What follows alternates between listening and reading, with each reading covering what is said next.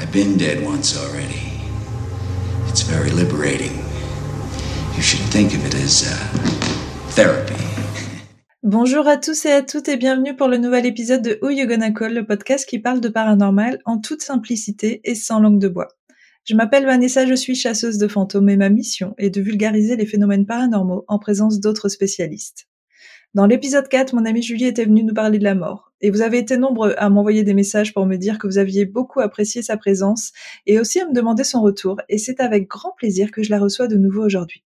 Ensemble, avec bienveillance et intelligence, nous allons aborder de nouveaux sujets autour de la mort et de l'après-vie. Coucou Julie, comment ça va? Eh ben écoute, ça va Vanessa et toi?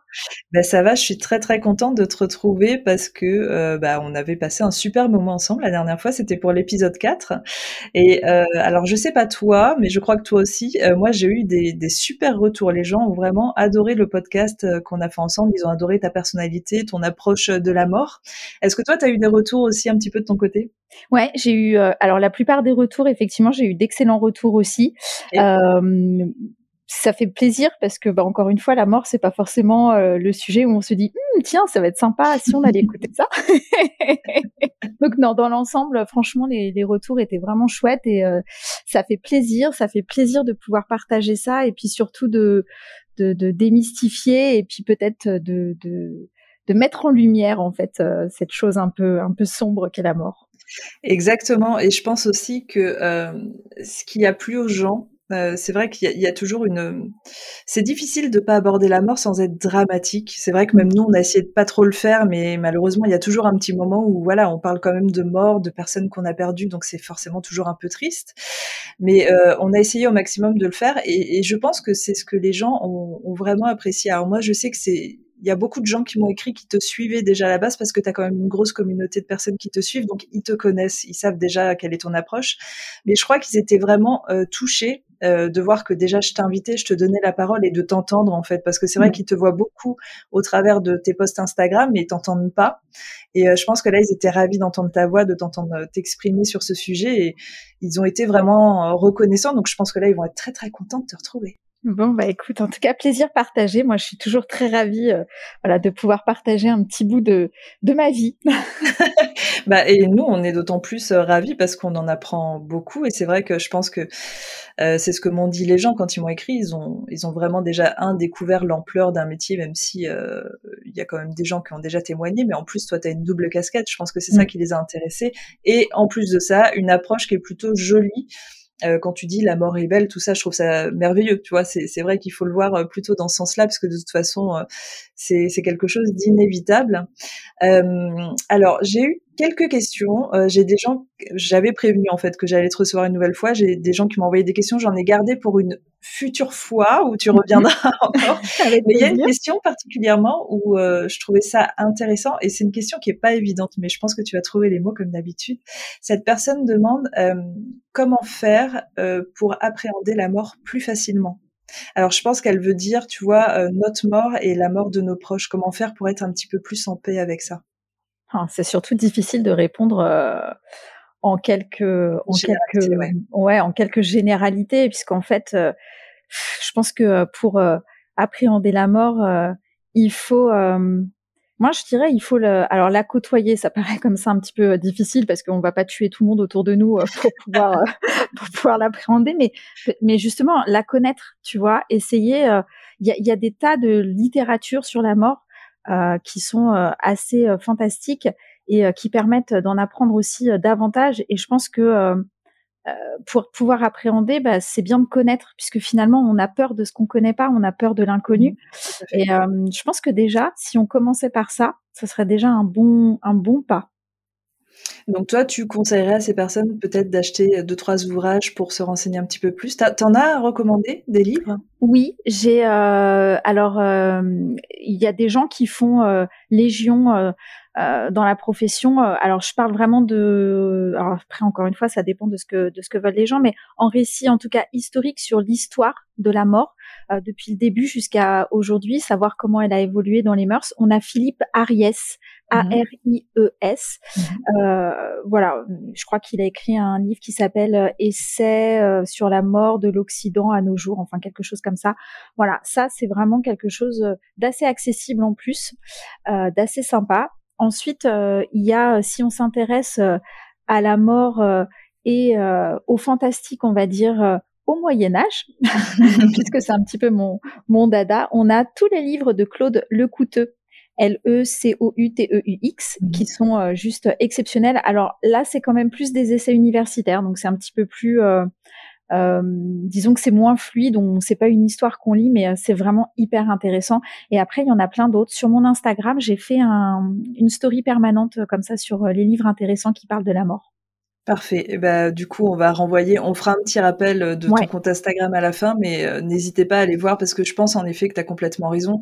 Ce qui nous fait toujours peur, euh, quel que soit le domaine, c'est le fait de ne pas savoir et d'avoir des idées préconçues. Et là, peut-être que bah, une, meilleure approche, d'en savoir un petit peu plus sur la mort, pourrait rassurer certaines personnes. Après, je pense que, comme tu le dis, hein, c'est au cas par cas de toute façon. Hein. Ça dépend où on en est de l'approche de la mort et à quel point ça nous fait peur. C'est exactement. Alors, Julie, du coup, je voulais aussi qu'on aborde euh, le sujet de la mort, mais cet avant-goût de mort, justement, que certaines personnes vont pouvoir avoir au cours d'une vie. Euh, alors, ça peut être des, un avant-goût qui peut être accidentel ou qui peut être intentionnel, mais il y a des personnes qui, euh, qui ont eu un avant-goût de la mort, qui, qui sont revenus, qui sont toujours vivants et qui peuvent témoigner. alors, dans toutes les expériences, justement, hors du commun qu'on va pouvoir trouver, il va y avoir un rite initiatique qu'on trouvait surtout à l'époque de la Grèce antique, euh, qui s'appelait Mystère ou Mystaté. Et en fait, à cette époque, euh, il y avait un rite qui était euh, obligatoire pour les hommes, qui était une sorte de mise en scène assez poussée aux confins de la mort. C'est-à-dire que je pense qu'on mettait vraiment les jeunes hommes en position de mort imminente, mais on arrêtait la cérémonie juste avant que la mort arrive. Et en fait, je pense qu'il y avait peut-être une sortie du corps ou quelque chose. Il y a quelque chose d'assez mystérieux, ça s'appelle euh, mystère justement pour cette raison, c'est que euh, on n'en sait pas vraiment plus. Les, les gens qui, qui passaient ce rite initiatique n'avaient pas le droit d'en parler ils le vivaient. Et par contre, quand ils revenaient, ils avaient eu un aperçu de la mort. Ils savaient ce qu'était la vie après la mort. Et du coup, ils pouvaient euh, continuer leur vie cette fois-ci en étant euh, hommes. Ils avaient euh, fait ce passage initiatique. Et je trouve ça fou, en fait, que, que, que, durant l'Antiquité, donc c'était surtout les Grecs et les Romains, ont, ont provoqué ce, ce sort de, de, rite initiatique qui semblait très très important et qui allait déjà un petit peu plus loin euh, de, c'est limite en fait hein, de se dire qu'on va euh, qu'on va mettre les, les, vivants et des jeunes hommes en fait dans, dans un état comme ça euh, proche de la mort euh, assez dangereux. Est-ce que toi tu avais déjà entendu parler de ça?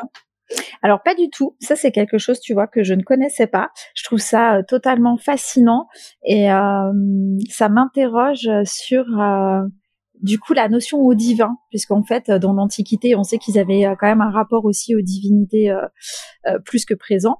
Et, euh, et du coup, euh, ah, ça m'intéresse. Je me le suis noté parce que comme ça, je vais aller creuser ça, tu vois. Du coup. Alors, à l'époque, ils appelaient ça aussi mystaté, M-Y-S-T-A. S-T-A-T-A-I.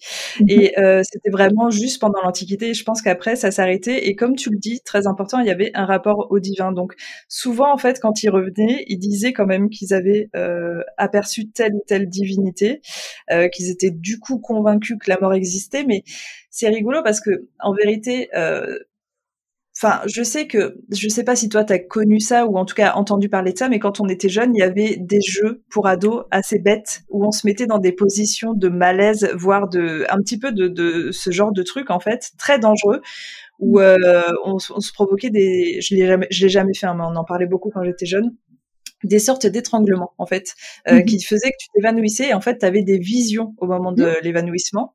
Et, euh, et, bon malheureusement il y a des gens qui sont morts. Je crois qu'on appelait ça le jeu du foulard un truc comme ça. ouais ça existe encore même aujourd'hui. Je crois que ça existe encore hein, euh, de différentes manières.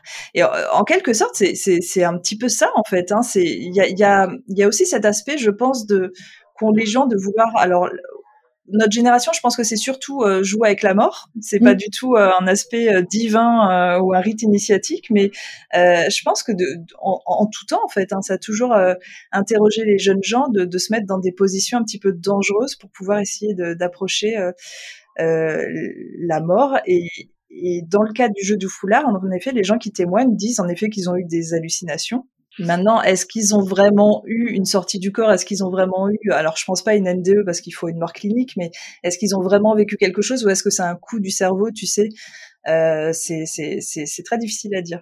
Enfin, encore une fois, ça démontre bien quand même qu'il y a cette espèce de fascination à la fois pour la mort et surtout pour ce qu'il y a après, et de se dire, euh, tu sais, euh, genre, euh, on en revient. Euh, on, se met dans cet état-là et puis on en revient tel un conquérant. On a bravé la mort et maintenant on, va aller prêcher et vous dire ce qu'il y a exactement après la mort. C'est un peu étrange comme comportement, tu trouves pas? Enfin, moi, euh, je, vais y revenir, euh, mais j'ai fait une expérience de plantes psychotropes, d'ayahuasca, euh, qui est déjà une, expérience assez dangereuse. Mais je pense que tu vois, si on avait un vrai rite initiatique de nos jours qui nous permettait de, frôler la mort euh, vraiment intentionnellement et de, de, voir un petit peu ce qui se passerait. Je sais même pas si je le ferais euh, au vu du danger. Tu ferais un truc comme ça, toi? Non, moi j'avoue que alors j'ai je, je connais un petit peu ton expérience, on en avait déjà euh, parlé et puis évoqué, mais j'ai hâte que tu nous racontes ça en plus. Je suis à la fois fascinée et complètement flippée. voilà, j'aimerais pouvoir te dire que j'adorerais faire ça, mais en fait non. J'aime quand bah, même trop la vie, même si je trouve que la mort est belle. J'aime pour l'instant trop la vie pour pouvoir euh, me dire euh, potentiellement je, je, mets ma vie en danger, ça peut s'arrêter demain. Bah, déjà ça, en fait, tu mets. Euh, je trouve c'est c'est bête de, de, mettre sa vie en danger à ce moment-là de sa vie, alors que peut-être tu, tu, aurais pu avoir une longue vie. Et en prime, je me dis qu'est-ce qui prouve une fois de plus, alors moi toujours dans mes notions de preuve, que ce que tu vis à ce moment-là, c'est réellement euh, une, une, vraie expérience et pas un coup de ton cerveau, tu vois. Il y a tellement de choses qu'on ne sait pas. Moi, moi j'aurais, j'aurais l'impression de mettre ma vie en danger pour quelque chose qui est, que je ne pourrais pas prouver. Ouais, et puis euh, alors si typiquement si on regarde le jeu du foulard, effectivement, euh, l'étranglement, qu'est-ce que ça va provoquer? Un manque d'oxygène qui va vers ton cerveau, et c'est ça qui provoque des hallucinations. Donc, mmh. est-ce que le fait de les provoquer de cette manière-là en font des visions ou des hallucinations? Là est la question. Alors apparemment, les scientifiques ont l'air de dire ça, euh, justement pour les N2, ils ont l'air d'expliquer. Alors, je te dis ça justement quand j'ai fait mes recherches, parce qu'on va, on va parler ensuite euh, des NDE, parce que ça c'est quelque chose de très important. Il y a des chercheurs vraiment qui veulent démontrer que les NDE n'existent pas et que c'est vraiment euh, un coup du cerveau. Alors eux, ce qu'ils essayent de démontrer, c'est que euh, le lobe temporal, en fait, euh, qui est le siège des illusions optiques, euh, est stimulé électriquement et peut provoquer des visions comme ça de NDE. La seule chose, c'est que quand ils essayent, eux, de le reproduire en laboratoire ou d'avoir vraiment des résultats conséquents, ils n'y arrivent pas. C'est-à-dire que là, c'est que la théorie. Et mmh. du coup, en fait, on n'a pas de réelle conclusion, juste en effet des détracteurs, des, des, chercheurs qui refusent absolument la NDE et le fait que des gens puissent avoir une expérience au moment de la mort. Euh, mais il y a quand même des gens qui veulent qui, qui veulent le démontrer, oui, euh, qui aurait euh, que ce serait un coup du cerveau et du coup du lobe, temporal. Maintenant, on reste à savoir ce que c'est. Alors moi, j'ai vécu en effet deux expériences bien distinctes, une intentionnelle et une inintentionnelle. Et donc, comme tu le disais tout à l'heure, j'ai en effet fait une expérience d'ayahuasca je suis partie il y a quelques années en Amérique du Sud. Alors, les, cérémonies d'ayahuasca, ce sont des cérémonies qui sont données, euh, alors le plus souvent en Amérique du Sud. Et d'ailleurs, je recommande aux gens d'aller plutôt en Amérique du Sud parce que si c'est fait ailleurs, euh, c'est que ce sont pas vraiment des vrais chamans parce que l'idée c'est d'aller à la rencontre d'un chaman qui va utiliser des plantes euh, qui se trouvent dans la forêt amazonienne et qui sont donc des plantes psychotropes. Et en fait, au cours d'une cérémonie où il rentre dans une transe, il nous fait rentrer aussi dans une transe et on aurait une sorte de contact euh, avec d'autres entités, d'autres mondes, euh, et on peut avoir réponse à des questions existentielles euh, profondes, des, des, hallucinations, des choses comme ça qui sont euh, assez euh, incroyables. Et moi, je sais que c'est quelque chose qui me fascinait depuis très très très longtemps, et euh, je m'étais beaucoup renseignée avant d'y aller. Et puis j'ai passé le pas il y a quelques années. Je suis partie avec un ami, et on est parti au Guatemala. Et du coup notre chaman nous a accueillis le premier soir. Il y avait euh, plusieurs personnes qui faisaient la cérémonie. Donc c'est une cérémonie qui se fait en plusieurs temps, qui est assez lourde en fait. Euh, ne serait-ce que pour ça, moi je pense que je serais incapable de le refaire parce qu'il y a déjà une diète, un régime qui est très très drastique où je crois pendant un mois je n'ai mangé que du riz. Donc je sais pas si les gens se rendent compte en fait, mais manger que du riz tous les jours, c'est on, en perd goût à la vie en fait. Hein. C'est-à-dire que moi je j'avais plus goût en rien. Euh, il y a euh, bah, ne plus boire, ne plus fumer, ne plus plus d'interaction. En fait, il faut vraiment commencer à purifier son corps de tout en fait et euh, pour commencer à préparer son corps pour la cérémonie. Et en fait, lorsque la cérémonie arrive, il y a d'abord une cérémonie du tabac la veille, qui est euh, vraiment, euh, comme son nom l'indique, boire du tabac, euh, du tabac liquide en fait. C'est vraiment du tabac qui a été qui a macéré dans de dans de l'eau. Oh. Le boire et ça te rend extrêmement malade, mais du coup c'est une fois de plus dans le but de te purifier une dernière fois avant l'ayahuasca. Et enfin, le lendemain, tu fais l'ayahuasca. Donc tout ça, en fait, c'est déjà des semaines assez douloureuses, vraiment, psychologiquement. Et quand tu arrives le soir de l'ayahuasca, donc c'est euh, un tout petit fond de verre euh, d'une plante que tu vas boire, c'est pas bon du tout. Et après, le chaman, lui, commence euh, à chanter et danser. il joue des instruments pendant des heures et des heures. Et moi, en fait, le premier soir, ça a pas du tout pris. Donc, j'ai vu tout le monde, en fait, commencer à, à, vivre sa transe et moi, ça prenait pas du tout. Parce que j'étais vraiment sur le contrôle et j'avais extrêmement peur. C'est-à-dire que je venais à la fois pour vivre une expérience, mais en même temps, j'avais peur. Donc, c'est ça mmh. qui a pris le dessus. Et le chaman n'a tellement pas accepté en fait euh, que que je vive pas mon expérience. Enfin, je veux dire, j'avais quand même fait un voyage très long, très loin. Il y avait eu beaucoup de sacrifices et, d'argent engagé que euh, il m'a proposé de le refaire que pour moi le lendemain. Et du coup, euh, ce que j'ai fait, et il a surdosé le verre. Et en fait, bon, là, je vais rentrer un petit peu dans les détails de mon expérience parce que c'était, euh, c'était, je, je, vais le dire, c'était assez hallucinant à vivre. Donc, on était, euh, du coup, on avait quitté euh, la jungle, on était parti chez lui. Donc, on était vraiment dans un logement euh, basique avec des meubles il m'a fait la boisson et il a commencé à chanter. Et en fait, il faut savoir que le chaman, quand il te donne euh, la boisson d'ayahuasca, lui aussi en prend. Donc, il se met aussi en transe. Et en fait, lui, il est parti, il en avait tellement mis que lui, il est parti tout de suite. Puis surtout, c'est des choses qu'il arrive à gérer, en fait. Donc, il sait comment partir. Donc, lui, il est parti tout de suite, il était à fond en transe. Et moi, j'étais encore un peu sur le contrôle. Et je voyais que ça venait pas, ça venait pas, le temps passé. Je suis là en train d'attendre, assise et tout. Et ça m'agace, en fait. Et je commence à être impatiente, il le voit. Et en fait, lui, s'approche de moi il se met, euh, il chuchote un truc au sol à mes pieds en fait. Et en gros, il me dit par la suite qu'il a demandé à Ayahuasca de venir. Et là, ce qui est très très bizarre. Alors, je sais pas si c'est une synchronicité ou pas, mais j'ai senti en fait vraiment euh, que ça arrivait par les pieds. Euh, j'ai commencé à trembler et en fait, il y a, un truc qui arrivé par les pieds qui est remonté de tout le long de mon corps, qui faisait trembler mon corps. Et là, j'ai compris que ça allait arriver. Et en fait, comme ça montait tout doucement, il y avait une sorte de suspense qui s'installait où je me disais, mon Dieu, mais le moment où ça va passer la tête, où ça va arriver au cerveau, c'est fini en fait. Et j'avais extrêmement peur, l'angoisse est montée, montée, montée, et ça arrivait à la tête. Et là, en fait, euh, c'est ma, perception visuelle qui a d'abord été euh, altérée, et c'est trop étrange parce que vraiment d'une seconde à l'autre, ce que je voyais dans l'obscurité, c'est-à-dire les meubles de la maison, je les ai vus euh, en 3D euh, représenté par des traits vert fluo. Et il y avait plus de notion de matière. Je sais pas trop comment t'expliquer, mais tout en fait, euh, il n'y avait pas de matière. C'était un petit peu comme dans Interstellar, tu sais, cette mmh. scène euh, où il est dans le monde en 4D. Euh, C'était un peu ça. Et moi, du coup, à ce moment-là, en fait, je me rends compte que ma vue, elle, elle est altérée. Je trouve ça beau et fascinant. Donc, je regarde juste autour de moi. Je vois tout. Tout est sous forme de traits, en fait. Il n'y a plus de, de, de relief, il n'y a plus de matière, il n'y a plus rien. Et lui, je le vois euh, comme une ombre. Je vois plus euh, les détails. Je vois une, euh, une silhouette noire. Et déjà, à ce moment-là, je me dis, ouais, ça corrobore avec pas mal de choses que j'ai vécues dans le paranormal, mais tu vois, je passe outre. Et en fait, au bout de ça, ça dure dix minutes où je suis juste fascinée, j'approche les choses, je les vois comme ça. Et euh, mon corps commence à se paralyser. Et c'est là où j'ai paniqué, en fait. Mon corps commence à se paralyser. Et je commence à sombrer, c'est-à-dire que j'ai senti que mon corps s'affaissait, que je pouvais plus le contrôler et que mes yeux se fermaient, tout ça, et j'avais pas envie. Et en fait, à partir de là, euh, j'ai eu trois états. Et, et c'est un peu rigolo parce que euh, ça me rappelle, euh, tu sais, les fameux états qu'il y a après la mort, euh, que les mhm. spécialistes entre le corps éthérique, corps astral et corps mental, je vais revenir après. Donc à ce moment-là, mon corps est complètement paralysé, mes yeux fermés. J'ai à la fois une vision, j'ai à la fois euh, une mémoire absolue où j'entends le chaman parler et j'entends, je comprends et je mémorise chaque mot qu'il dit au point de pouvoir lui retransmettre le lendemain euh, tout ce qu'il a dit dans l'ordre alors que j'ai zéro mémoire dans la vie.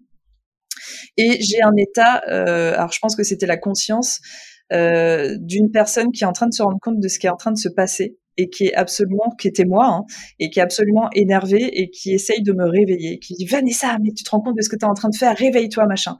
Donc, j'ai un moi qui entend le chaman, mais seulement qui entend, qui entend et qui mémorise.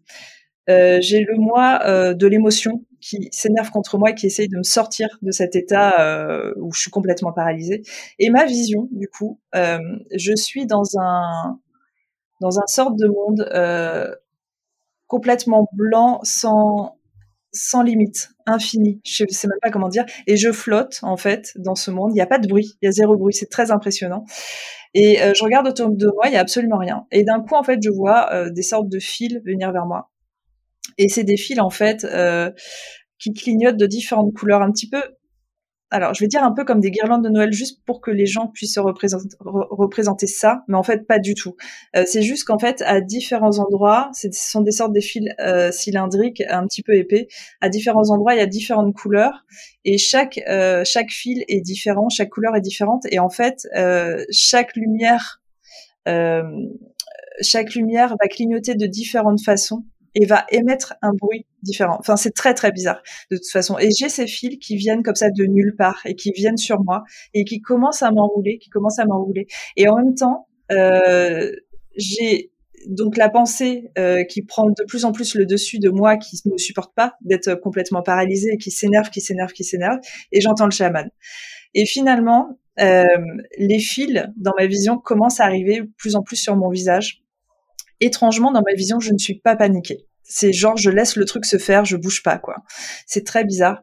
Et l'état, en fait, qui est complètement énervé, prend le dessus. Et j'arrive, je ne sais pas comment, avec une force euh, absolue, à me sortir de cette paralysie tout doucement et attraper de l'eau, parce qu'en fait, boire de l'eau quand tu fais une cérémonie d'ayahuasca te fait complètement sortir de la transe.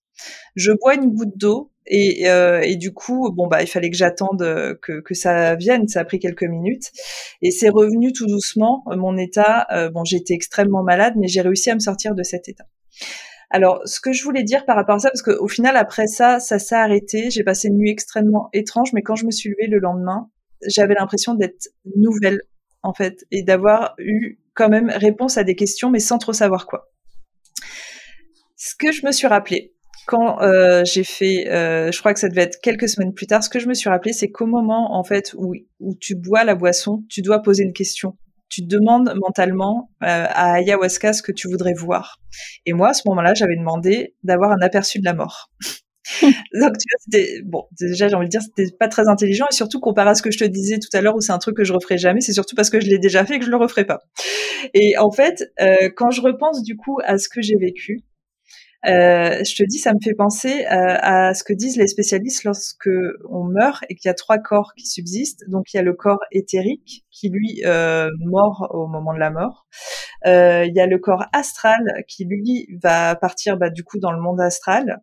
Et il y a le corps mental euh, qui lui est souvent rattaché au domaine terrestre.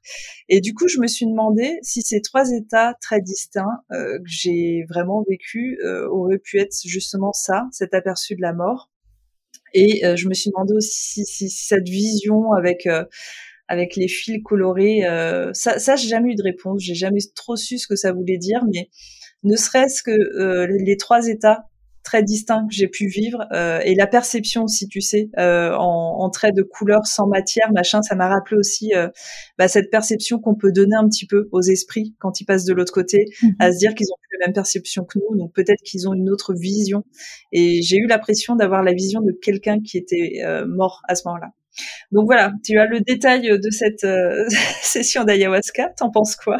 Waouh Alors franchement, je pense qu'il faudrait que tu l'écrives parce qu'il y aurait tellement de choses à dire que je pense que j'ai oublié la moitié de ce qui m'est passé par la tête euh, pendant que tu racontais ton, ton, récit. Euh, déjà, avant que j'oublie, moi les fils, tout de suite ça me fait vachement penser, tu sais, au fil des normes, au fil du destin, celui qu'on coupe.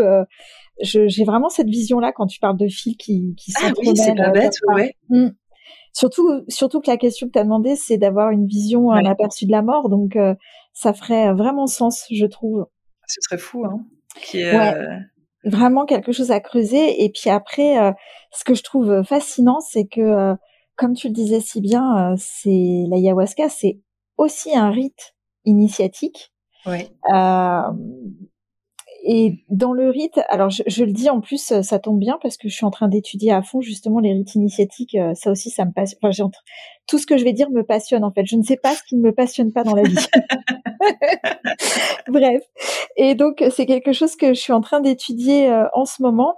Et, et dans les rites initiatiques, en fait, il y a Jean-Luc Carado euh, qui, qui, dit que le, le, rituel, le rite, c'est euh, une sorte de pièce de théâtre, en fait, un espèce de psychodrame qu'on joue en conscience, donc avec notre conscience, mm-hmm. mais où c'est l'inconscient qui va jouer un rôle. Ah, Et en fait, quand je t'écoute raconter, je me dis, mais on est tout à fait là-dedans, en fait. C'est un peu ça. C'est un peu ça. C'est euh, fascinant, fascinant. C'est fascinant. Euh, ouais, ça pose plein de questions vraiment. Complètement. Et, euh, et moi, ce que j'aime, enfin, parce que c'est vrai qu'il y a les gens qui, à l'époque, quand j'ai fait cette expérience, qui ont fait le raccourci de ah, elle a pris de la drogue. Non, c'est pas du tout ce que j'ai voulu faire. j'ai pas du tout voulu prendre de la drogue. Euh, j'ai surtout vu, euh, voulu vivre une expérience hors du commun, qui, qui sont les états modifiés de conscience que nous, mm-hmm. on, on ne peut pas travailler au quotidien, à part si on est moine bouddhiste euh, et qu'on est moine bouddhiste depuis 50 ans. En fait, c'est quelque chose de très compliqué à vivre au quotidien. Et, euh, et ça me fascine assez euh, ces états modifiés de conscience parce qu'apparemment on pourrait avoir accès à plein de choses, à des mondes, en effet à des à des choses qu'on n'arrive pas à faire en temps normal avec euh, notre conscience normale. Et je voulais vraiment avoir un aperçu de ça. Et je pense vraiment que j'en ai eu un tout petit aperçu. Euh, il aurait fallu que je fasse d'autres sessions d'ayahuasca, mais honnêtement aujourd'hui, enfin vu le sacrifice autour en fait et ce que ça implique, je pense que j'en serais plus capable. Et surtout aussi mhm. parce que j'ai quand même eu extrêmement peur au moment où mon corps s'est paralysé. C'est un truc, tu sais, t'as as, ta conscience qui se rend compte que ton corps se paralyse, mais tu peux rien faire. C'est assez traumatisant en fait. Mhm. Donc je pense que je pourrais plus. Mais je, je trouve que le sujet des états modifiés de conscience est fascinant et d'autant plus de savoir que au cours de l'histoire, en fait, il y a de nombreuses personnalités extrêmement connues euh, qui ont utilisé des drogues, des LSD, des choses comme ça pour euh, développer la créativité, développer et qui ont écrit leurs plus grands euh, livres, euh, qui ont Bill Gates par exemple euh, a, a, développé son, tout ce qu'on sait de lui à l'époque où il a pris pas mal de LSD. Et il y a plein de gens comme ça dont, dont on ignore. Et en fait, bah il y a, y a malheureusement ça reste des drogues donc on peut pas non plus euh, tu vois je peux pas vendre ça en disant mon dieu c'est merveilleux c'est c'est pas merveilleux c'est des drogues mais par contre euh, certaines drogues permettent d'atteindre un état qui est assez fascinant et c'est là en fait où on se retrouve un petit peu comme euh, avec les mystères que j'expliquais tout à l'heure à la Grèce antique où t'as as ce truc éthique qui est que putain on, on peut quand même accéder à peut-être quelques réponses toutes les toutes les questions qu'on se pose euh, on a une, expérience qui nous permettrait de peut-être d'avoir des réponses, mais d'un point de vue éthique, c'est pas terrible. Qu'est-ce qu'on fait? Et là, je pense que c'est chacun se positionne, euh, tu vois, mm. comme il comme il l'entend, quoi. Donc toi, tu, tu penses que tu serais pas capable de faire ça? Tu me disais tout à l'heure. Ayahuasca, pas possible. Bah peut-être pas l'ayahuasca, mais peut-être des choses euh, qui sont un peu moins, pour moi en tout cas, un peu moins impressionnante. Alors, avant toute chose, on est bien d'accord, la drogue c'est mal, on n'en prend pas, on... parce que je risque de dire des choses, on sait jamais, tu sais, comme je parle sans filtre parfois. voilà, la drogue c'est tabou, euh, ça pue, c'est moche. Mais euh, au-delà de ça, premièrement, euh, de tout temps, de l'Antiquité, même certainement avant, on n'en a pas de traces, mais c'est sûr, les hommes ont pris de la drogue, sous quelque forme qu'elle soit.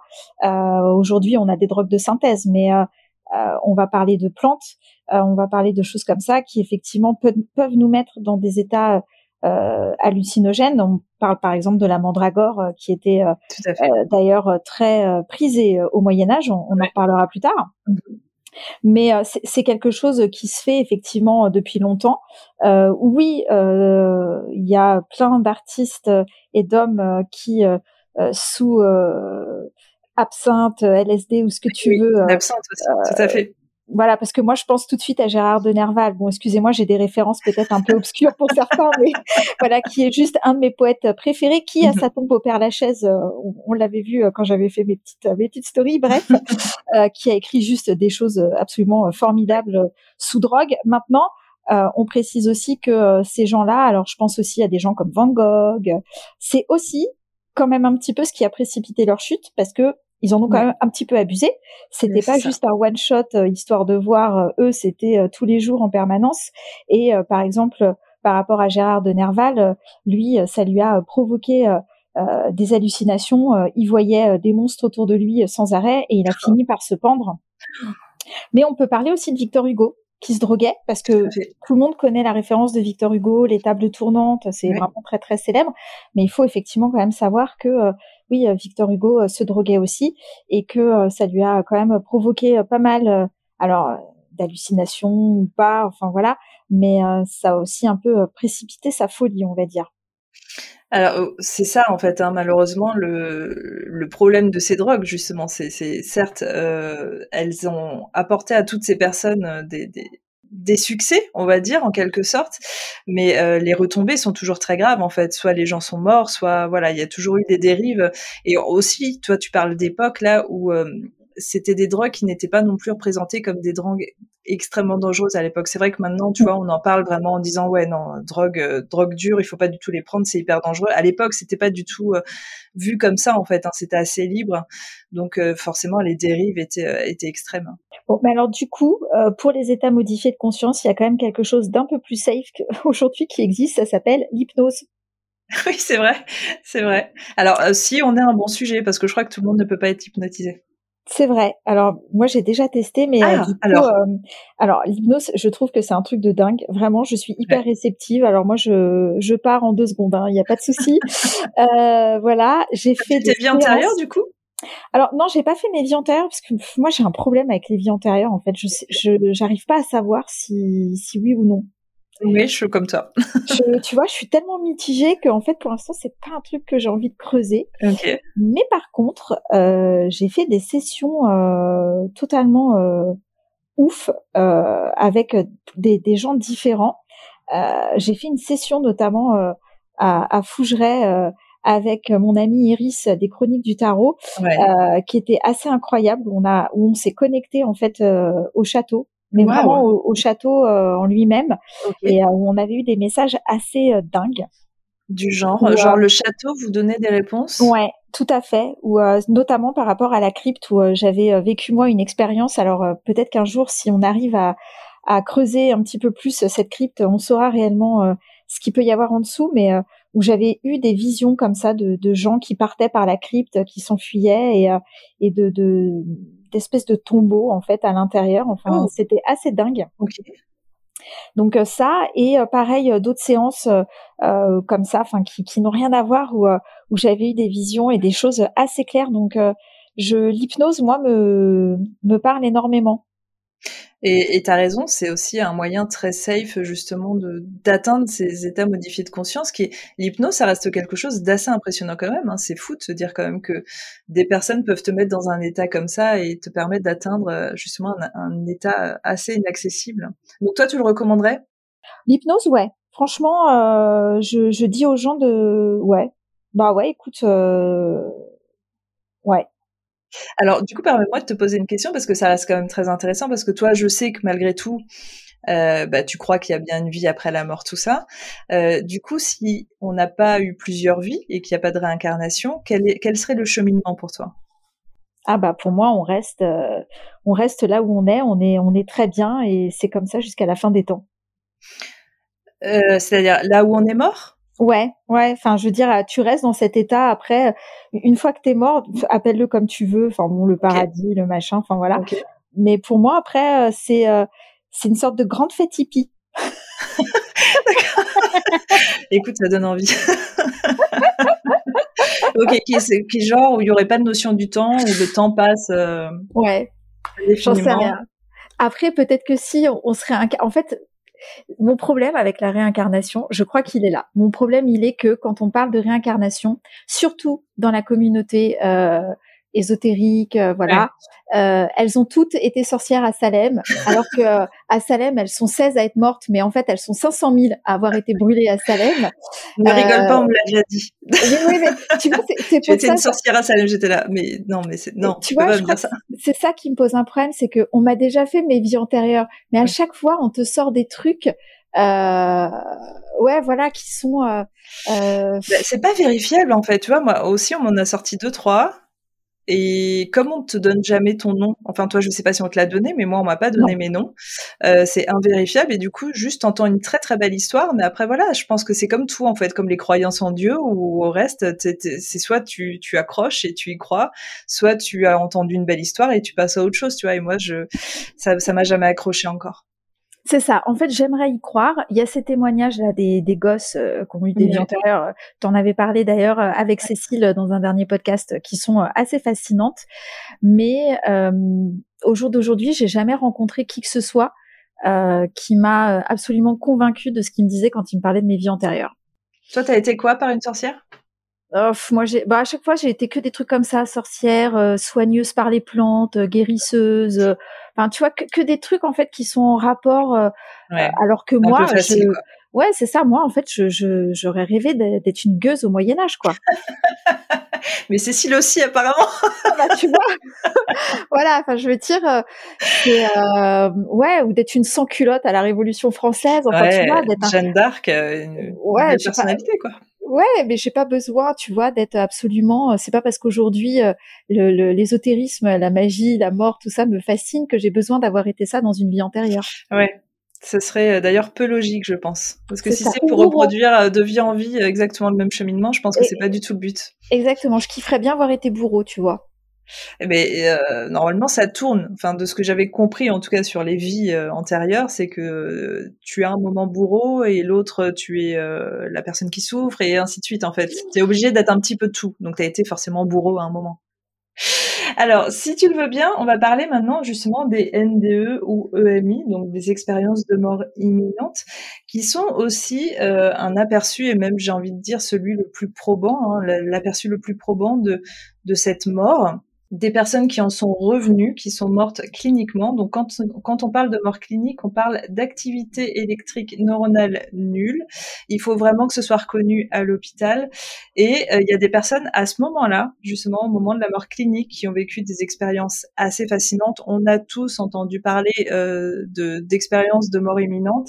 Ce qui est assez fascinant, on en parlait euh, tout à l'heure, Julie, c'est que bah, bien souvent, en fait, toutes les expériences se ressemblent, mais après, euh, tu, tu verras que euh, il faut pas non plus en faire une généralité. Alors moi, dans mes recherches, j'ai un peu halluciné parce que j'ai constaté que 60 millions de personnes avaient fait une NDE, et je trouve ça hallucinant. C'est-à-dire que il y a énormément de monde qui ont euh, apporter ce témoignage. Donc j'ai envie de dire qu'il est un petit peu difficile à contester. Alors après maintenant bien sûr c'est toujours euh, contestable. Dans les personnes qui défendent un petit peu euh, leur bout de viande et qui essayent vraiment de prouver que ces NDE sont véritables, et on a en France le docteur Charbonnier, qui est le médecin anesthésiste réanimateur, qui est assez fascinant. Enfin, je sais pas si tu as déjà lu certains de ses ouvrages, mais c'est assez cool ce qu'il écrit. Oui, alors moi j'ai eu la chance d'ailleurs de faire de l'hypnose avec Charbonnier. Mais c'est pas vrai. Mais oui, j'avais fait une petite séance de, de TCE là. Euh, c'est oui, c'est comme ça qu'il appelle ça, de transcommunication. Euh, non, TCH, transcommunication hypnotique. Ouais. C'est lui qui la faisait? Oui, tout à fait. Et ça a été incroyable. C'est fascinant ce que tu as vécu là. Waouh. Ça a l'air d'être une euh, personne assez abordable et assez intéressante. Oui, très gentil, vraiment très très gentil. et je me rappelle avoir vécu des choses de dingue. Bah écoute, fascinant, je savais même pas qu'il faisait ça. Euh, donc en, fait, il fait ce, genre d'expérience justement pour, euh, pour que les gens aient une approche, c'est ça? Tout à fait, ouais. Il fait ça en groupe. En fait, il se, à l'époque, il se déplaçait dans toute la France. Bon, depuis, euh, la Covid est passée par là, mais peut-être que bientôt on retrouvera une vie normale entre guillemets. Mais et il fait ça en groupe en fait. donc, tu es allongé dans un transat avec une petite couverture, un casque sur les oreilles, un bandeau sur les yeux euh, les lumières de la salle sont pratiquement euh, complètement baissées et en fait dans le casque le son est à 360 degrés et lui euh, il t'emmène en hypnose dans et, et, puis bon bah après le but c'est que tu décroches de ce qu'ils disent et qu'effectivement tu partes réellement là où tu envie, enfin où tu dois, où tu as envie de partir. et moi, j'ai vécu des trucs assez incroyables. C'est fascinant. Bah, du coup, ça me donne trop envie de, bah, déjà de le rencontrer parce que c'est une personne que j'admire déjà au niveau de ses travaux parce qu'il est un petit peu seul contre tous en France, mmh. hein, surtout en France. Euh, et, et, puis pour l'expérience en plus, je trouve ça fascinant en fait qu'il qu'il essaye de prouver d'une autre manière aux personnes qui ont jamais eu de NDE, du coup, que d'essayer d'approcher un état assez euh, similaire. C'est fou, c'est génial. Ouais, franchement, je le recommande. Hein. Vraiment, c'est euh, c'est euh, assez incroyable. Euh, encore une fois, tout le monde n'était pas réceptif. Je me rappelle ah. dans groupe où j'étais.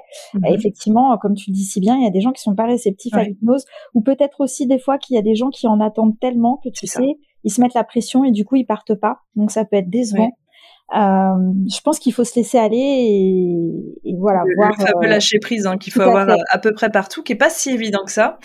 Euh, mais écoute, euh, c'est génial que tu m'apportes cette information parce que moi je pense que euh, dès qu'il reprend ces, sessions, moi je vais y aller. On ira, on ira, je pense. Hein? Ah ben avec plaisir. Moi je serais ravie d'en refaire une en plus. Donc ça m'avait vraiment plu. ouais, ça m'avait vraiment. Avec plaisir avec les auditeurs s'ils veulent nous suivre.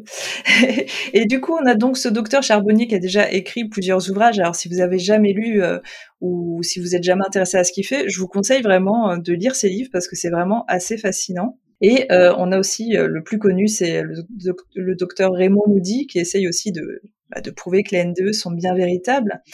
donc dans les témoignages qu'on va retrouver, qui sont, on va dire, on va dire la grosse généralité, c'est des gens qui vont soudain au moment de la mort, en tout cas se sentir, euh, avoir un sentiment de bien-être, de sérénité. Euh, et après, en fait, il va y avoir deux écoles et parfois ça va se passer, euh, les deux vont se passer. il y a déjà se voir en fait au-dessus de son corps, alors souvent à l'hôpital ou durant l'accident. Donc vraiment la projection, voir ce qui se passe. Et souvent les gens par la suite peuvent vraiment décrire ce qui s'était passé et c'est vraiment le cas. Et il y a aussi ce fameux tunnel qui est assez euh, hallucinant parce que euh, d'ethnie en ethnie euh, et quelles que soient les époques en fait, il y a vraiment des gens qui vont décrire traverser ce tunnel de, avec la lumière au bout, qui vont aussi parler de retrouver des proches qui seraient décédés. Alors des fois ils les ont pas toujours connus d'ailleurs, et, mais souvent, en fait, globalement, c'est ce qu'on entend hein, sur les expériences de NDE, et on a l'impression, en effet, que bah, c'est toujours une expérience agréable, comme tu disais tout à l'heure. Peut-être l'envie de vouloir se mettre dans des états de transe comme ça, c'est parce que l'expérience est agréable. Mais en fait, quand tu te renseignes un petit peu, euh, tu te rends compte que bah pas toujours en fait et toutes les N2 sont pas appréciables. Et moi j'ai rencontré quelqu'un aux États-Unis, quelqu'un qui s'appelle John Tenney, euh, qui a eu euh, un accident quand il était plus jeune et il a eu une N2 absolument atroce, traumatisante, où vraiment il décrit ça en fait vraiment comme une perception de l'enfer. et lui, il est vraiment chercheur en paranormal. il croit en à peu près tout, je crois. Et, et en fait, il est maintenant absolument traumatisé de la mort parce qu'en fait, ce qu'il a vécu n'était pas du tout agréable, que lui, il a, il a maintenant cette idée préconçue qu'en effet, ce qui se passe au moment de la mort, bah, c'est ça, c'est un truc pas du tout agréable. Mais du coup, ça remet plein de choses en question parce que déjà, je l'expliquais tout à l'heure, il y a en effet des, des chercheurs, hein, donc des détracteurs qui essayent de prouver que les N2 n'existent pas, que c'est un coup du cerveau, du lobe temporal. Mais en prime, euh, si les gens ne vivent pas la même chose, c'est à se demander en fait, du coup, pourquoi certains ont des expériences négatives, alors que tu vois, en l'occurrence, ce John Tenney, je te dis, il croit en tout, donc euh, il aurait plutôt dû partir euh, vers la vision, tu vois, mm. euh, où, on voit les entités, on voit le tunnel, tout ça, et il a vu tout l'inverse. Alors c'est un peu étrange. Toi, t'en penses quoi déjà par rapport à ça? Moi, c'est quelque chose avec lequel j'y crois vraiment. quand on parle de NDE, d'ailleurs, c'est marrant parce qu'en fait, il y a beaucoup de médiums euh, qui se sont déclarés médiums après une NDE. Ah. Je ne sais pas si ma phrase est française. Elle, est compréhensible, en tout cas, oui. Euh. Je m'explique. Euh, moi, je, alors moi personnellement, je pense que on est euh, tous médiums, euh, voilà, de la même manière que on peut tous apprendre à jouer du piano, on sera pas tous Mozart. Mm. Mais chez certains, voilà, ça se déclare dès la naissance et puis tu continues à le garder. Et puis chez d'autres, euh, ça vient justement, euh, par exemple, après la survenue de NDE. Je pense notamment à la médium Florence Hubert. Tout à fait. Pour la citer. Euh, donc, c'est bien quand même qu'il y a quelque chose pour moi, c'est qu'il y a quelque chose, tu vois. Il y a, il y a une relation, il y a un lien. Ça fait partie des mystères du cerveau. Est-ce que la NDE, elle va euh, allumer, tu sais, la case euh, médium qui est, en, qui est en sommeil dans le cerveau? Peut-être que tu vois, de, vivre en effet une expérience comme ça, ça t'ouvre un petit peu les portes du surnaturel et du coup, bah, t'es un petit peu plus ouvert et tu te fais un peu plus confiance. Je sais pas. Moi, j'ai vécu une NDE. Écoute, alors, je suis pas devenue médium après. J'ai plutôt l'impression que c'était l'inverse d'ailleurs. Alors, sans dire que j'étais médium, mais euh, j'avais vraiment des prédispositions quand j'étais gamine à plein de choses. J'étais vraiment extrêmement sensible. Et euh, quand j'ai eu une vingtaine d'années, euh, j'ai fait une session de rafting avec d'autres gens et mon ex de l'époque. Et, en fait, notre bateau s'est retourné à un endroit où il y avait des, des, des rapides assez violents. Et, moi, en fait, ce qu'il faut savoir, c'est que même si j'avais un gilet de sauvetage, en fait, je suis asthmatique, je fais de l'asthme d'effort.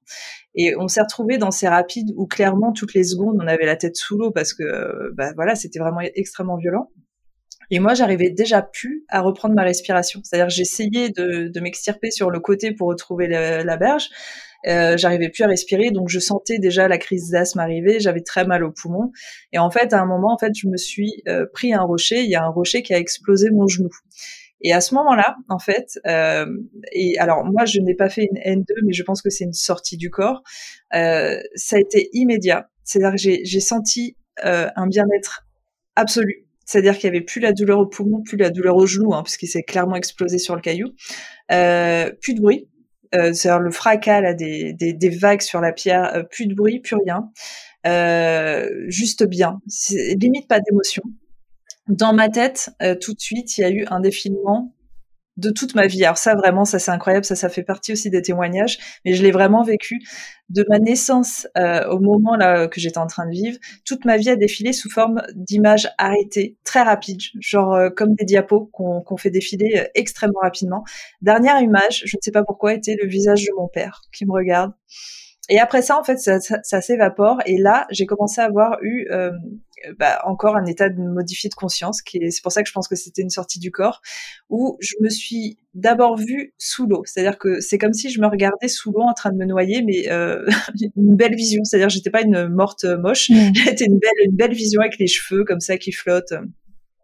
Et en fait, euh, cette personne-là qui est en train de se noyer sous l'eau regarde vers le haut et moi, du coup, à ce moment-là, je suis propulsée, mon regard est propulsé au-dessus de l'eau, où j'ai vraiment une vision, euh, j'ai envie de dire à 360 degrés, vraiment euh, une vision euh, universelle. Je peux tout voir en fait partout et dans tous les sens. C'est très compliqué à expliquer. Et je vois donc du coup la rivière, je vois l'endroit où je suis en train de me noyer, et je vois qu'il y a un kayak qui arrive dans ma direction.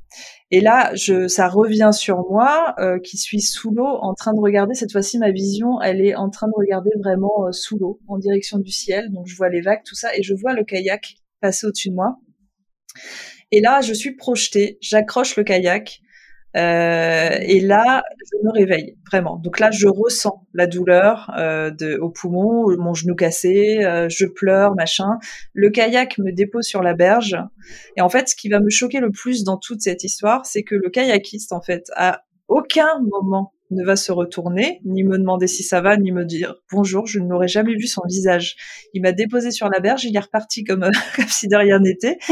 Et moi, je me suis retrouvée sur la berge en train de me demander ce qui venait de se passer. J'étais euh, en train de pleurer, mais de façon euh, traumatisée complètement. Et quand j'ai voulu en parler à mon ex, il s'est foutu de ma gueule, ce qui fait que pendant, je pense, vraiment dix ans, j'en ai parlé à personne. Euh, mais j'ai bien conscience, moi, d'avoir vécu un truc assez exceptionnel. Et bah moi déjà en fait dans, dans les témoignages qu'on va retrouver, euh, bah moi j'ai retrouvé cette vision, tu sais, euh, où on a l'impression de tout voir partout, euh, d'être de voir au-dessus de son corps. Ouais. Mm. Complètement. Euh, cette sensation aussi de bah, de rien finalement. C'est-à-dire que moi toutes les douleurs que j'avais auparavant, je les avais plus, mais en même temps il y avait une grande sérénité, c'est-à-dire que c'était pas inquiétant. Euh, il y avait aussi une notion, enfin, je, sais pas comment expliquer parce que ça a dû durer quelques secondes, mais il y avait plus cette notion de temps, cette notion de, tu sais, toutes les notions qu'on a en tant qu'être humain, euh, toutes les inquiétudes qu'on peut avoir, tout ça, il y avait plus rien, c'était juste de, de l'observation et, euh, et c'était assez fou en fait et, et, assez beau malgré ce que j'étais en train de vivre et, euh, et voilà. Et j'ai vécu cette expérience et je te dis moi après ça en fait euh, mais je pense que c'est le fait de pas avoir pu en parler qui m'a traumatisée, qui a fait que je me suis fermée et que j'ai même fermé mes dons à l'époque à ça. Ouais, ça m'étonne pas. C'est dommage parce que ça, c'est quelque chose aussi qu'on pourrait dire, c'est que s'il vous plaît, quand ça ne vous parle pas, que ça ne fait pas partie de votre système de, votre croyance, ne vous moquez pas, tout du moins en face des gens. Moquez-vous derrière si vraiment vous avez envie, mais je veux dire, euh, voilà, moi, il y a plein de choses qui me parlent pas parce que ça fait pas partie de mon système de croyance. Mais après, c'est pas grave. Enfin, c'est pas pour autant que c'est faux et que l'autre personne n'a pas vécu un truc de dingue, quoi. Oui, c'est ça. Je pense qu'il faut toujours respecter euh, ce que les gens ont vécu. Euh, moi aussi, ça m'arrive hein, de me retrouver face à des gens. Des fois, ils me racontent leurs expériences et et déjà, c'est pas que j'y crois pas parce que je suis personne euh, pour dire j'y crois. Enfin, si, bien sûr, les croyances, mais je, je ne peux jamais remettre en question ce qu'ils ont vécu. Voilà, c'est ça que je veux dire. Mm. Euh, et donc, je pense qu'il faut toujours respecter en leur disant voilà, toi, tu sais ce que tu as vécu, machin, mais jamais se moquer. Et là, je suis, je suis entre autres aussi en train de penser aux enfants. Parce que souvent, les parents ne s'en rendent pas compte, mais ils sont maladroits. Quand leurs enfants leur disent j'ai vécu ça, j'ai vécu ci, machin, leur dire euh, de pas avoir peur ou euh, leur dire de que c'est des conneries, euh, que machin, nan, Je pense qu'il faut faire attention à ce qu'on dit aux enfants surtout, parce qu'eux, ils sont vraiment hypersensibles. Mais c'est pas évident, hein, ce rapport euh, à l'humain qui est en train de vivre une expérience assez phénoménale, surtout quand on est cartésien. Parce que tu vois, encore toi et moi, on est assez ouverts d'esprit.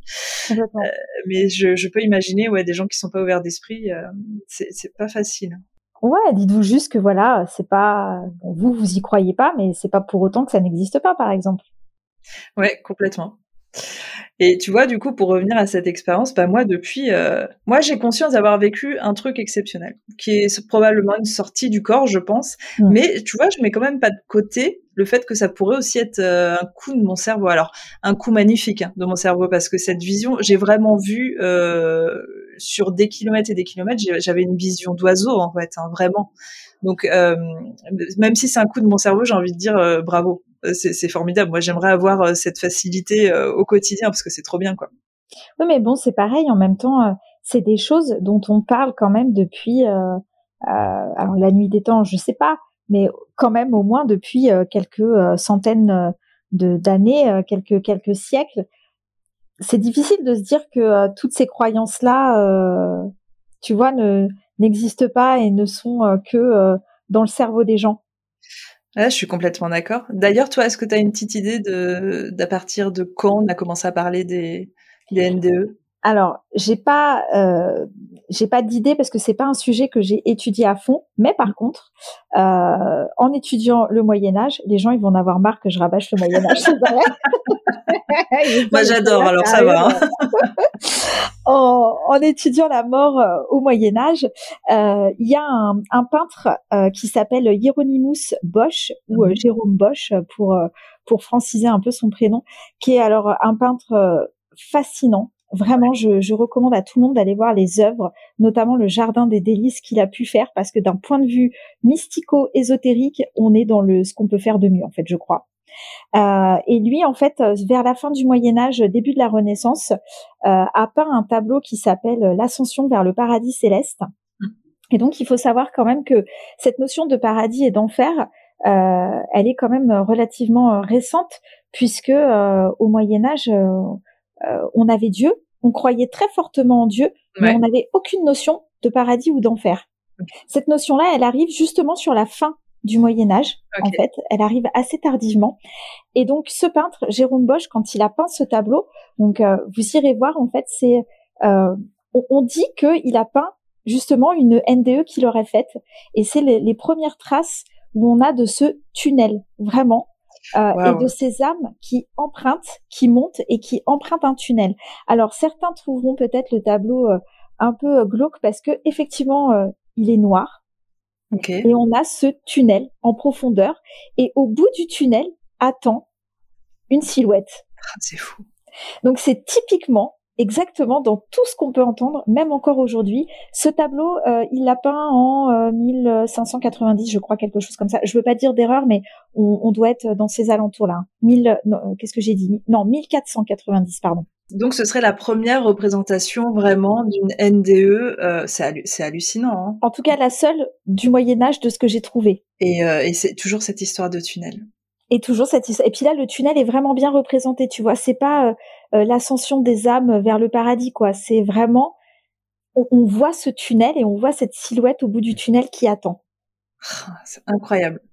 Voilà. Incroyable. À la fois, ça me donne des frissons et à la fois, vraiment, ça me questionne à fond de, de, de bah, ce tunnel, quoi. Qu'est-ce qu'il représente, en fait? Même si on, part véritablement sur la thèse de la N2 et qu'on est vraiment en train de traverser un tunnel, c'est quoi ce tunnel? C'est un vortex? Euh, tu vois? Quand on regarde la peinture, ouais, ça, ressemble un peu à un, vortex, un, un j'en sais rien, un, ouais, un tunnel même euh, qu'on emprunterait nous tous les jours. C'est assez fou en plus parce que la peinture décrit tellement bien que euh, c'est vraiment, on dirait, les témoignages d'aujourd'hui. Je serais assez curieuse euh, de savoir s'il y a un écrit, tu vois, de sa NDE, euh, parce que eh je ben pense que ça doit être facile. Il n'y en a pas du tout. Ah, non, parce que tu t'en doutes, comme je suis un peu, quand j'ai une idée fixe, en fait, je lâche pas. Donc j'ai étudié la vie en long et en large de ce peintre, et malheureusement, on n'a pas grand-chose sur sa vie. Ah. Vraiment pas grand-chose, mais il y a vraiment il y a d'autres tableaux comme le Jardin des délices qui est un, triptyque qui représente en fait en première partie la vie sur terre, au milieu la vie au paradis. Mmh. et à la fin la vie en enfer. Hmm. C'est un de ces derniers euh, un de ces derniers tableaux. Et alors il regorge mais de de choses. En fait je pense qu'on pourrait l'étudier euh, pendant des années tellement il y a de choses à regarder dans ce tableau. Euh, toutes les les fantasmagories euh, toutes les métaphores qu'il peut faire c'est un truc assez hallucinant euh, d'ailleurs, pour la petite histoire, euh, Michael Jackson, sur une de ses pochettes d'album, euh, avait repris un, un, bout justement de ce jardin des délices. C'est la pochette, tu sais, très colorée. J'ai un trou de oui, mémoire. Oui, je, ne pourrais pas dire quel album, mais je vois très bien. Oui. C'est la pochette où on voit ses yeux là, voilà. Et donc on, retrouve sur cette pochette des des morceaux du, du jardin des délices. Ah, incroyable. Voilà, c'est euh, ce peintre, euh, ouais, il est assez incroyable dans ce qu'il a pu peindre, euh, de vraiment de. Moi, je pense qu'il était connecté, c'est pas possible autrement en fait. Ouais, ouais, non, mais c'est, c'est, puis je trouve ça, euh, je trouve ça génial en fait d'avoir une première représentation, tu vois, des NDE, parce que j'imagine bien qu'en fait, les expériences de mort imminente euh, ou des sorties du corps, il y en a depuis, euh, comme on le disait tout à l'heure, depuis la nuit des temps. Je pense que c'est, on n'a rien inventé, mais par contre, des représentations, c'est génial de se dire que c'est déjà aussi vieux et et que cette personne a peut-être réussi à peindre ce que finalement tout le monde décrit, qui est assez universel et incompréhensible. Donc je trouve ça génial. Euh, en parlant de Moyen Âge, je crois que tu avais euh, quelque chose à nous raconter. Euh, tu voulais nous parler de la mort au Moyen Âge, justement, c'est ça?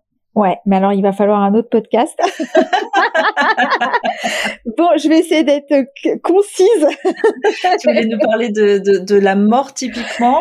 Ouais, j'avais envie de parler de la mort en, en, en, général en fait au Moyen Âge, puisque la mort au Moyen Âge, elle est quand même assez particulière parce qu'elle est, elle est vécue aux yeux de tous mourir au Moyen Âge, euh, c'est vraiment euh, euh, un fait de société comme d'aller acheter son pain en fait. C'est quelque chose, on meurt devant tout le monde.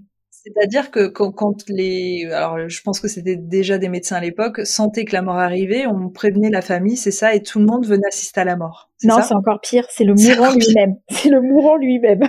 Il sentait qu'il allait mourir Oui, au Moyen Âge. Ah ouais. Il savait. Bah, tu sais, il n'y avait pas euh, la médecine. On, on mourait pas en deux secondes. Tu sais, on mourait de longues maladies, donc on savait qu'on allait mourir. On avait le temps un petit peu. Et en fait, au Moyen Âge, c'est ça. C'est que quand la personne sent qu'elle va mourir, euh, là, dans les prochains jours, euh, euh, prochaines semaines qui arrivent, on commence à orchestrer en fait une espèce de de grande fête. Euh, on fait venir le notaire pour faire son testament. Donc à savoir que le testament du Moyen Âge n'est pas du tout le testament d'aujourd'hui, bien que euh, ça s'en rapproche, mais faire son testament, c'est euh, faire euh, l'inventaire de ses biens. Au Moyen Âge, c'est très très très mal vu de garder quelque chose quand tu vas mourir.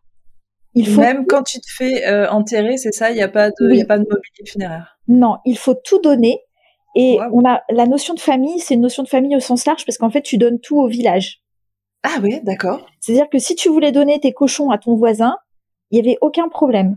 Voilà, tu, et mais il fallait tout donner, c'est-à-dire jusqu'au moindre euh, le lit, euh, l'armoire. Euh, voilà, c'est très mal vu en fait de mourir et, et de garder ses affaires pour soi et de ne pas les donner. Donc si tu voulais les donner à ta famille, bien entendu, tu les donnais à ta famille, hein, c'est pas le souci, mais il fallait vraiment tout lister chaque chose et à qui tu la donnais.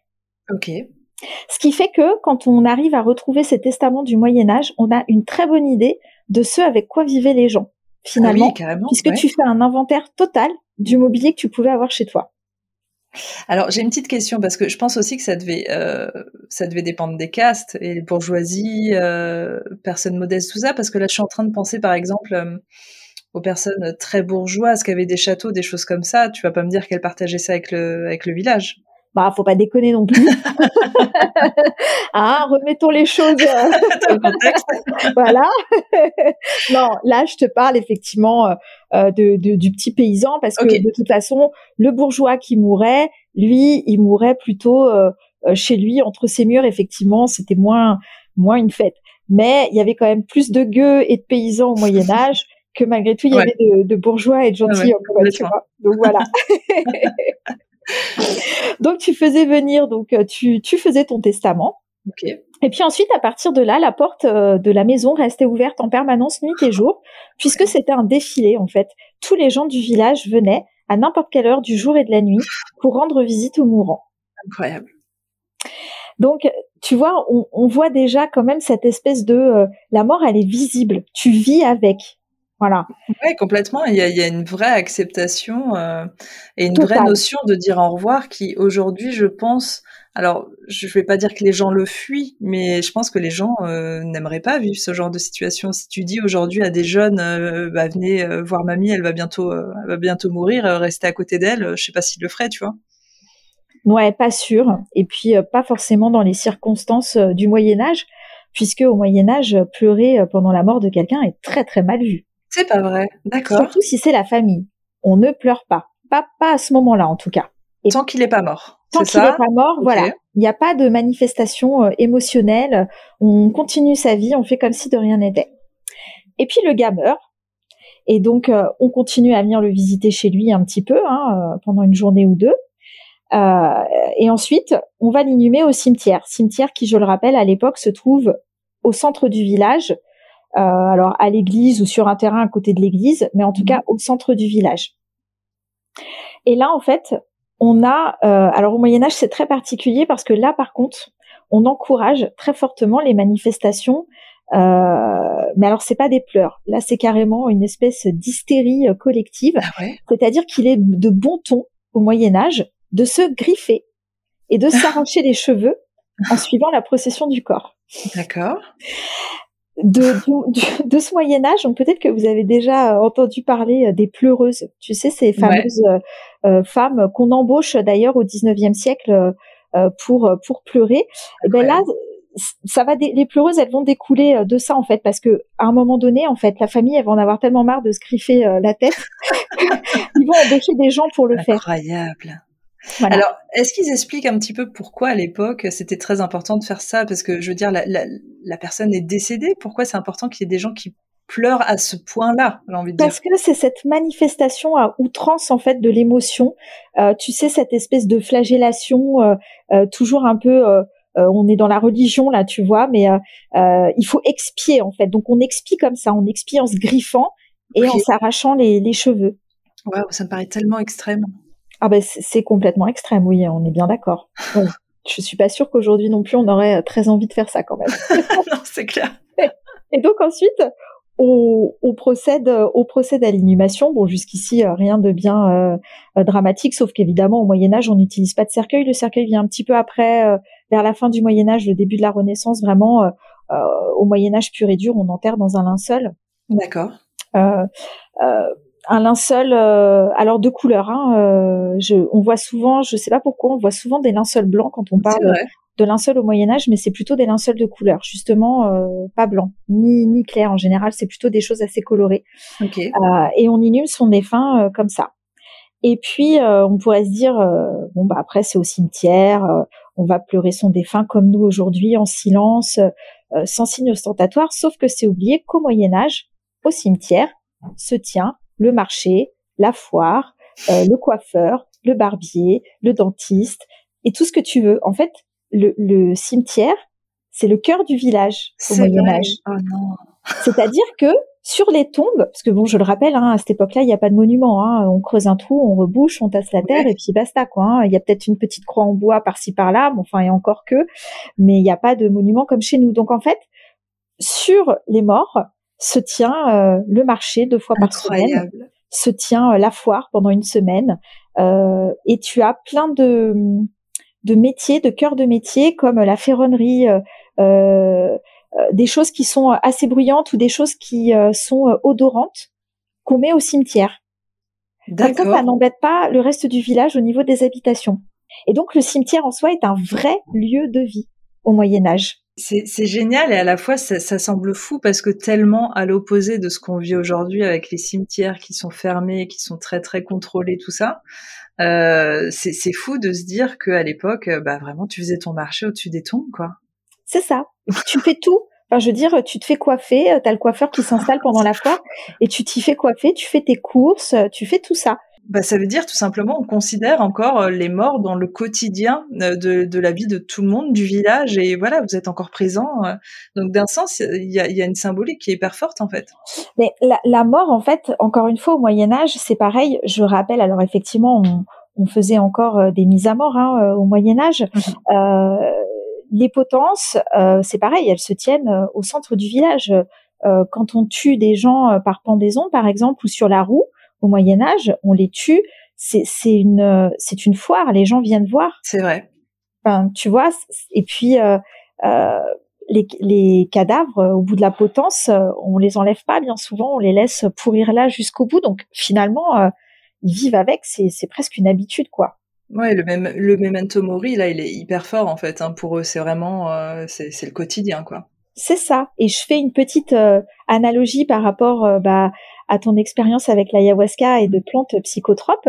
Au Moyen Âge, la mandragore était très à la mode. Aujourd'hui, elle l'est grâce ou à cause d'Harry Potter, mais à l'époque, en tout cas, la mandragore, elle avait tout un tas de de, de croyances et, euh, et de choses comme ça. Euh, Jérôme Bosch, d'ailleurs, pour revenir à lui, euh, est parti aussi de la mandragore hein, pour peindre certains de ses tableaux. Il avait une espèce de fascination pour la mandragore, donc comme quoi, quand même, tout est tout est lié. Wow, ok. Et en fait, la mandragore, on allait l'accueillir au pied des potences, justement, au pied des pendus. Elle était très très prisée parce qu'on disait que, alors, au choix, soit la semence, soit l'urine des pendus euh, conférait à la mandragore euh, ça, son, ça lui apportait des vertus un voilà. peu. Euh, exactement euh, hallucinogènes, mystiques, etc., etc. Donc on allait l'accueillir là-bas. Euh, plein de plantes qu'on allait cueillir au cimetière aussi parce qu'on pensait que, alors la mandragore aussi, il y a cette petite notion au cimetière, on pensait que la terre grasse avec la décomposition des défunts, euh, voilà, lui donnait euh, pas mal de vertus. Et du coup, euh, il y a plein de plantes comme ça qu'on allait cueillir au cimetière parce qu'on pensait que ben, la décomposition, en tout cas, alors on n'avait pas cette notion-là encore à l'époque, mais voilà, ça rendait la terre grasse et donc ça conférait des propriétés magiques, magiques aux plantes. C'est incroyable. Est-ce que la mandragore est encore utilisée aujourd'hui? Alors, je peut-être plus au niveau de la magie, sorcellerie, tout ça. oui, énormément. Oui, oui, énormément aussi. Euh, on s'en sert encore aussi euh, parfois. Euh, alors, la mandragore à petite dose dans des onguents, des pommades, enfin des choses comme ça. on s'en sert effectivement aussi pour pour des voyages et des des ouvertures de portes de l'intuition. J'aime bien cette façon de le dire. Mais c'est vrai que maintenant que tu le dis, euh, quand tu penses Moyen Âge, si tu dois penser plante, mandragore, c'est ce qui ressort tout de suite. Hein. C'est fou quand même hein, qu'on ait associé vraiment une époque de l'histoire à une plante. Moi, je, je pense à aucune autre plante que la mandragore. Bah aussi parce que c'est vrai. Alors bon, il faisait ça pour la mandragore, mais pour d'autres choses. Mais tu sais, il y avait cette espèce d'anthropomorphisme aussi au Moyen Âge. Et c'est à ce moment-là qu'on a donné euh, à la mandragore euh, sa forme d'aspect humain, tu vois, notamment. Et euh, du coup, je pense qu'il y avait aussi cette espèce de fascination justement. Oui, le côté surnaturel encore un peu. C'est ça. Et puis au Moyen Âge, je rappelle, on parle aussi euh, euh, du voyage en ballet des sorcières. Euh, voilà, on pense qu'elle prenait de la mandragore et que du coup, c'est ce qui, dans l'imaginaire des gens, disait qu'elle volait sur leur balai. Enfin voilà, tu vois, beaucoup de choses. C'est génial en même temps. Mais alors, du coup, tout ce que tu nous racontes, euh, à partir de quand ça s'arrête? Ça s'arrête vraiment fin Moyen Âge, au début du romantisme? Ouais, c'est ça. à la fin du Moyen Âge, au début de la Renaissance, effectivement, on va voir après euh, plutôt une euh, une mort romantique. Voilà, on, mmh. tournant à ce moment-là. Alors pourquoi aussi? Parce qu'à la fin du Moyen Âge, je le rappelle, c'est les moments de la Grande Peste. Ouais. Et là, le, le, la personne, le, le, le, genre du Moyen Âge va être confronté en fait à une mort euh, glauque, euh, à une mort euh, un peu horrible, euh, tu vois, à une mort euh, et il va y avoir un espèce de revirement à ce moment-là en fait dans la dans la pensée des gens qui va faire que ouais, la mort ça devient un truc vraiment dégueulasse quoi. Oui, puis en plus, euh, par rapport à ce que tu disais tout à l'heure, par rapport au cimetière qui faisait partie euh, inhérente du quotidien des villages, là, du coup, devient un petit peu l'ennemi numéro un, puisque euh, bah, une fois qu'il y a eu la peste, en fait, on pouvait plus enterrer les gens. Non. On les enterrait très loin, on les brûlait, on les donc les cimetières sont devenus un petit peu un petit peu les ennemis. C'est pour ça qu'après, par la suite, on les a mis en dehors des villages. Tout à fait. en fait, euh, bah, j'imagine bien que le revirement de situation est arrivé à ce moment-là, ouais, avec la peste. Peut-être que s'il n'y avait pas eu la peste, on sera encore là en pleine fascination, en train de faire nos marchés sur les tombes. Et qui sait? Ce serait pas mal, moi ça me choquerait pas. Hein. Moi non plus personnellement, mais parce qu'il y a quand même cette espèce de, de sacralité du cimetière euh, où il faut absolument pas faire un bruit, rien du tout. Qui moi, euh, bizarre, ça. Est-ce que toi, tu l'expliques ça? Oui, mais parce que euh, la mort, aujourd'hui, la mort est tabou pour tout, donc euh, fatalement. Euh, mais le silence, quand même. Je veux dire, qu'est-ce que, comment comment déranger les morts? Pourquoi être silencieux? Dans une église, je peux le comprendre. Tu vois, si tu regardes les gens qui prient, les gens qui méditent, tout ça. Dans un cimetière? C'est pas les morts qu'il faut pas déranger aujourd'hui, c'est les vivants. C'est ça le problème en fait. C'est que c'est mal vu. Ah oui. C'est mal vu par les vivants. Sur, ouais, ok. Mais tu vois bien, tu sais, il y a, y a plein de rites autour de la mort. Euh, tu peux très bien aller euh, euh, te recueillir sur une tombe et mettre de la musique. Bah, regarde, essaye de faire l'expérience un jour. Regarde si c'est pas mal vu par les vivants qui viennent se recueillir. Ah oui, complètement. Ah oui, je pense que ce serait un sacrilège absolu, en fait. C'est ça, en fait. Ouais, ouais, complètement. Donc voilà, mourir au Moyen Âge, c'est quand même euh, assez extraordinaire. C'est pour ça que moi, je, je pense que j'aurais aimé vivre cette période du Moyen Âge, ou en tout cas, si je l'ai vécu, m'en souvenir, parce que sincèrement, je, je cette fascination, c'est pareil au Moyen Âge. Euh, c'est de, c'est courant d'exhumer les morts pour les transporter euh, ailleurs. L'exhumation, elle est, elle est courante au Moyen Âge. Pour quelle raison il pourrait y avoir qu'on exhume un corps? Parce que des fois on enterre un peu à la va-vite, euh, euh on ne sait pas trop. Des fois euh, il y a de la route à faire. Alors je rappelle que euh, aujourd'hui en Corbillard faire un, un Toulouse-Paris ça demande la journée. Au Moyen Âge ça demande le mois hein, quand même. Hein, donc, vrai. je te raconte pas l'odeur quoi. oh là là mon dieu, ça ça devait être quelque chose quand même hein, de, de faire bah, ton métier en quelque sorte, mais à l'époque. Euh, ça devait être euh, ouais, non, assez particulier. Il fallait avoir le cœur bien accroché, à mon avis. euh, mais du coup, on fait ça. On enterre et puis on exhume après. Euh, et puis on, on, on, fait les transports après, en fait, avec les os. En fait, souvent, euh, souvent c'est ce qui se passe. Euh, parfois, on peut aussi décider d'enterrer à la va-vite parce qu'il y a eu une maladie, eh et, puis de déterrer après pour aller réenterrer au bon endroit. Il y a plein, plein, plein de raisons qui font qu'on peut faire ça. Et puis parfois, donc tu parlais de mon métier. Mm-hmm. C'est pour ça que je dis que je suis pas certaine, par contre, que j'aurais vraiment grandement apprécié. Mais enfin bon, pourquoi pas Après tout, euh, à chaque époque, euh, c'est voilà. Euh, parfois, on meurt là où on n'habite pas. Hein. C'est souvent le cas des croisades, par exemple, des champs de guerre, etc., etc. Et puis, bah, il faut te rapatrier pour t'inhumer là où tu vis et là où sont les tiens. Et donc, à l'époque, déjà, ils avaient bien compris l'utilité de retirer les viscères et donc en fait, à l'époque, on fait ça. Sur place, on, on retire tout ce qui est euh, boyaux, euh, viscères. Euh, euh donc on, mais on t'aspire quoi, littéralement oh ce qu'il y a à l'intérieur, du fait que bah il reste plus grand chose hein, après à part la peau et, la peau et les os. Et puis on te met dans une petite boîte et puis bah comme il n'y a plus rien à pourrir, hein, au bout d'un moment là tu peux être transporté en chariote vers ton lieu d'inhumation. Et du coup, alors j'ai une question très technique et euh, si vous êtes un peu sensible à cette discussion, peut-être n'écoutez pas les prochaines secondes. Euh, un, un, corps en putréfaction, si on a retiré les organes, est-ce qu'il pue un petit peu moins? Je ne sais pas si ma question est très claire. Oui. Est-ce que c'est les organes qui font qu'un corps en putréfaction pue vraiment très fort? Pas que. Ok, bon. Pas que, mais on va dire que oui. Oui, tu as quand même beaucoup moins d'odeur. Pour, pour, ceux qui vraiment ont envie d'avoir une idée, euh, les odeurs de la mort, ça va euh, de l'égout à la vieille raclette pourrie. bah, vieille raclette pourrie, ça va bah, bah, Oui, ça dépend. ça dépend. ok. Bon, je pense qu'en vérité, on peut jamais vraiment se rendre compte. À mon avis, la mort doit avoir une odeur. Déjà, est-ce que tous les euh, tous les cadavres ont la même odeur? Non. Ok. Non, parce qu'en fait, ça va dépendre. Euh, ça va dépendre de la cause du décès. Seulement ça? En, alors, pas que, mais ça dépend déjà dans un premier temps de la cause du décès.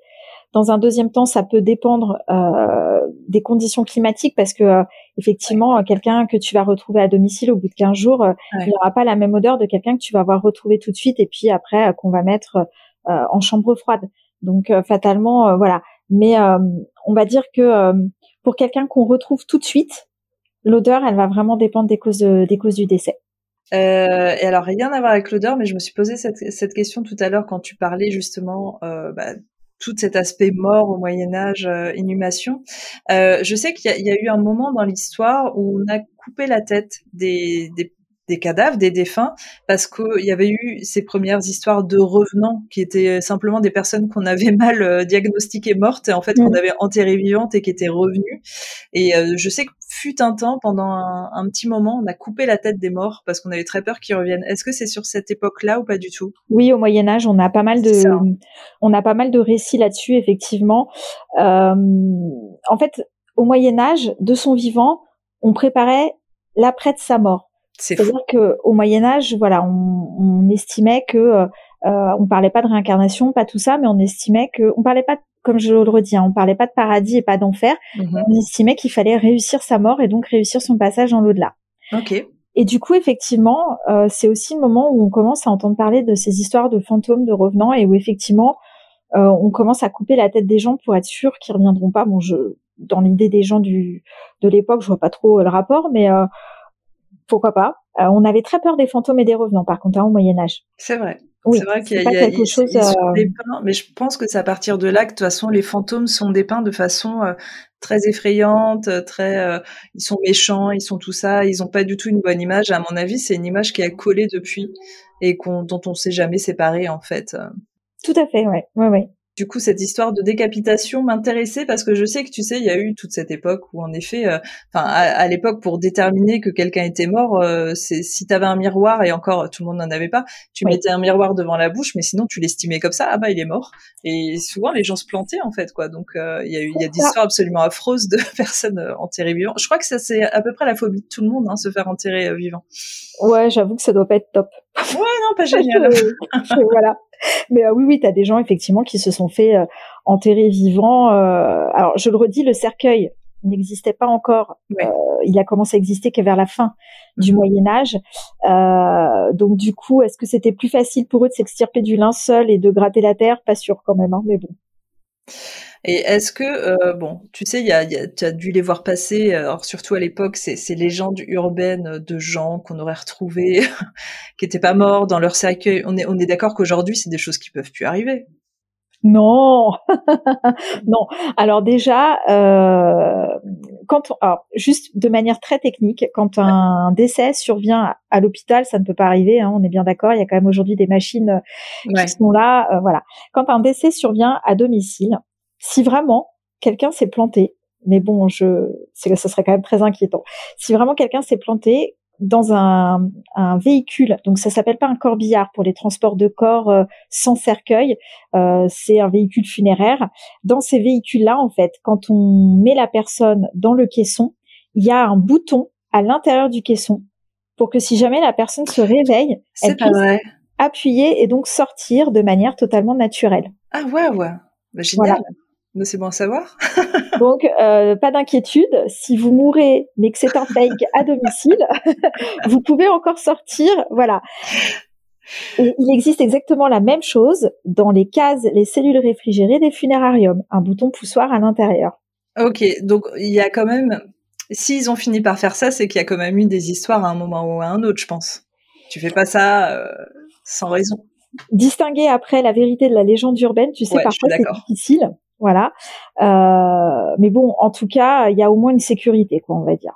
Ok. Et puis de toute façon, enfin, avec tout ce qui est inhumation, tout ça, je vois pas comment on pourrait passer outre, en effet. Mais c'est vrai que je, je, crois que de toutes les légendes urbaines, c'est probablement celle qui m'effraie le plus, en fait. Tu sais, de dire qu'un jour tu pourrais être mal diagnostiqué, enterré vivante. Enfin je, je, crois que c'est le pire de mes cauchemars, mais mais en effet, c'est pas réalisable. C'est vraiment, euh, on est vraiment sur euh, un creepypasta qui ne peut pas arriver. C'est ça. Par contre, on est bien d'accord que euh, une fois qu'on insère le cercueil dans le four du crématorium, il n'y a pas de bouton poussoir. Hein. Oui. Et ça va être le mot de la fin.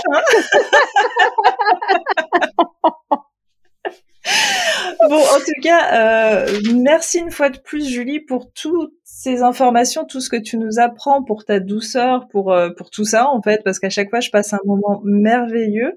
Euh, J'espère que toi aussi, tu as passé un beau moment et que un plaisir euh, partagé. Plaisir partagé. Bah écoute, de toute façon, je pense qu'il y aura encore d'autres moments. Tu vas revenir me voir et on va parler encore parce qu'il y a plein de sujets.